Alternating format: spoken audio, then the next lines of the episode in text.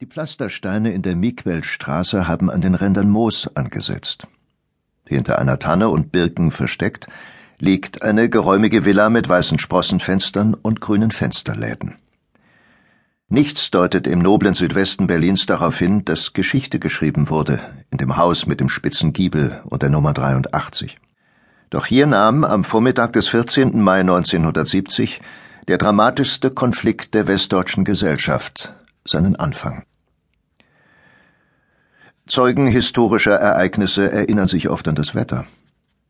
Hans-Joachim Schneider, Mitarbeiter des Deutschen Zentralinstituts für soziale Fragen, hielt später fest, es war ein besonders schöner, warmer Frühlingstag.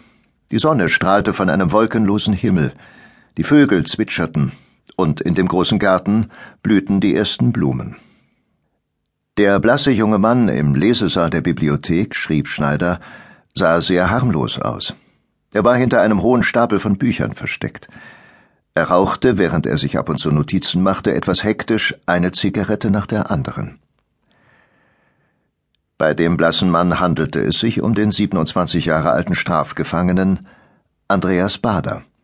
Er verbüßte eine dreijährige Haftstrafe wegen menschengefährdender Brandstiftung. Am selben Tisch saß, ebenfalls heftig rauchend, die Journalistin Ulrike Meinhof. Mit ihr arbeitete Bader angeblich an einem Buch über randständige Jugendliche. Zum Recherchieren in der Bibliothek hatte der Leiter der Haftanstalt Berlin-Tegel eine Ausführung genehmigt. Baders Anwalt Horst Mahler hatte den Anstaltsleiter bedrängt. Der Verleger Klaus Wagenbach hatte einen Autorenvertrag aufgesetzt. Nun saßen zwei bewaffnete Wachtmeister, die Bader begleiteten, im Lesesaal. Im Vorraum des Instituts warten die Medizinstudentin Ingrid Schubert und die Schülerin Irene Görgens. Gegen elf Uhr öffnen sie die Tür für Baders Gefährtin Gudrun Enslin und einen Mann. Die Neuankömmlinge sind maskiert und haben Pistolen in den Händen. Jetzt ziehen auch Schubert und Görgens ihre Handfeuerwaffen. Als sie in Richtung Lesesaal stürmen, stellt sich ihnen der Institutsangestellte Georg Linke in den Weg. Der maskierte Mann drückt eine Pistole ab und trifft ihn in Oberarm und Leber. Als das bewaffnete Quartett in den Lesesaal eindringt, schreit eine der Frauen Hände hoch Überfall. Es kommt zu einem wilden Kampf. Einer der beiden Wachtmeister schafft es, seine Dienstwaffe durchzuladen. Von einem Schuss aus einer Tränengaspistole geblendet, schießt er zweimal daneben. Im Kampfgetümmel sind Bader und Meinhof aus dem Fenster gesprungen, obwohl Meinhof, so war es geplant, auf jeden Fall im Lesesaal sitzen bleiben sollte.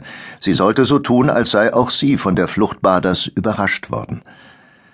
Doch stattdessen laufen die beiden durch die Gärten zu einer Parallelstraße, wo die Freundin des Anwalts Horst Mahler in einem Mercedes wartet.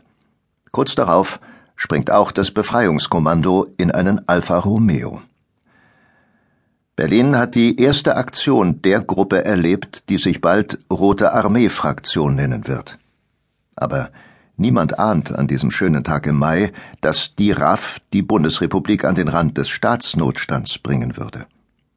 Heute wissen wir, Ulrike Meinhofs Sprung aus dem Fenster in der Miquelstraße war der Sprung in die Finsternis der Raff. Nach zwei Jahren im Untergrund und vier Jahren im Gefängnis erhängte sie sich im Mai 1976 in ihrer Zelle im Hochsicherheitstrakt von Stuttgart-Stammheim.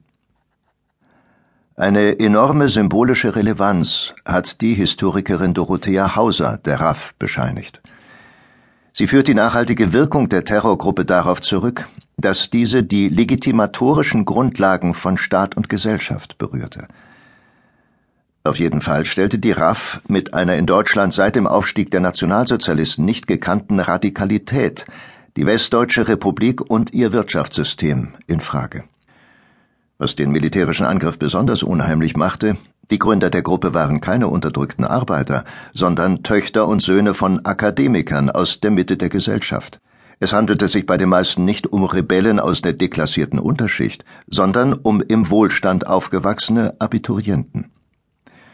Susanne Albrecht zum Beispiel war die Tochter eines Hamburger CDU-Politikers und erfolgreichen Anwalts. Doch sie schämte sich für ihre privilegierte Herkunft. Deshalb verriet sie ihre Klasse, sympathisierte mit der RAF und brachte schließlich dem besten Freund ihres Vaters, dem Bankier Jürgen Ponto, seine Mörder ins Haus.